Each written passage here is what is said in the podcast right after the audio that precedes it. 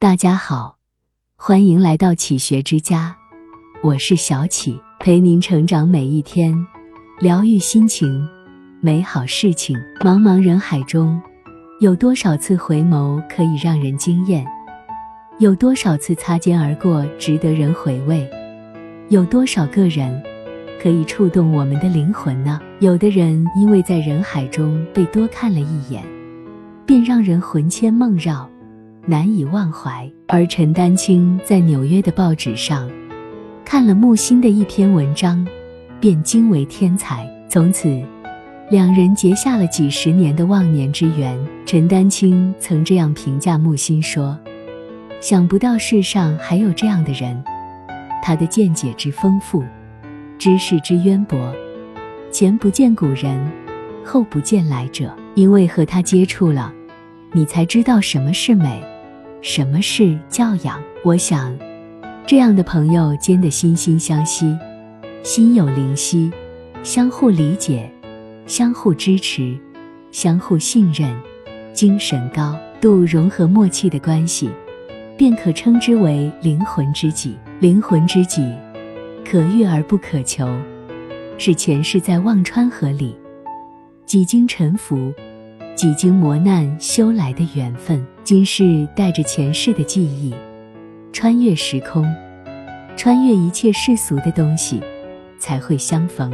古有高山流水遇知音的伯牙与钟子期，今有一份报纸一篇文章结奇缘的陈丹青与木心，他们都是彼此的灵魂知己，都是彼此一生的惬意。伯牙弹琴，无论弹奏高山的巍峨峻拔。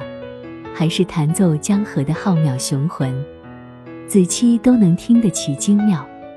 所以，钟子期死后，伯牙怒摔琴弦，从此再不弹琴。陈丹青自从结识了木心，惊叹于木心的学识广博，木心潜移默化地影响着陈丹青的言行举止与道德修养。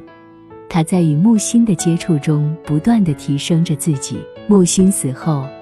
他把木心给他们上的中外文学课集结出版，让更多的人走进木心，了解木心，读懂木心，让木心这块金子终于散发出了耀眼的光芒。他一再称木心为他的恩师，尽管他已是个成就卓越的名人，但他从灵魂深处敬仰崇拜自己的老师木心，灵魂知己。是两个人彼此的保护伞。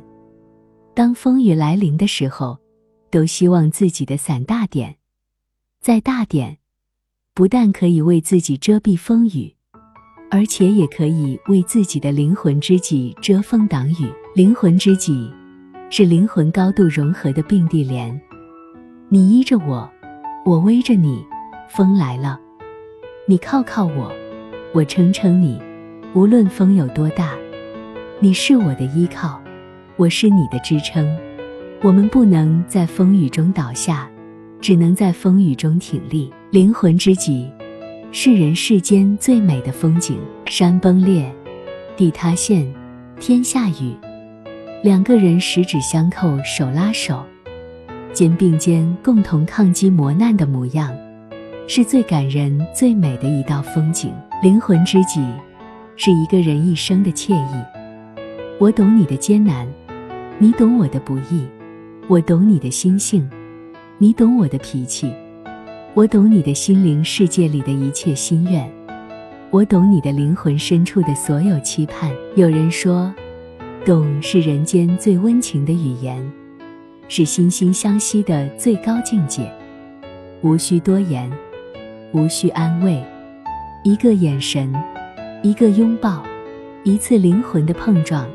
已经胜过万语千言，一切皆在不言中。灵魂知己，是一个人一生的惬意。得之荣幸之至，想之三生有幸。遇见，就是缘分；惜之，那便是造化。这里是启学之家，让我们因为爱和梦想一起前行。更多精彩内容，搜“启学之家”。关注我们就可以了。感谢收听，下期再见。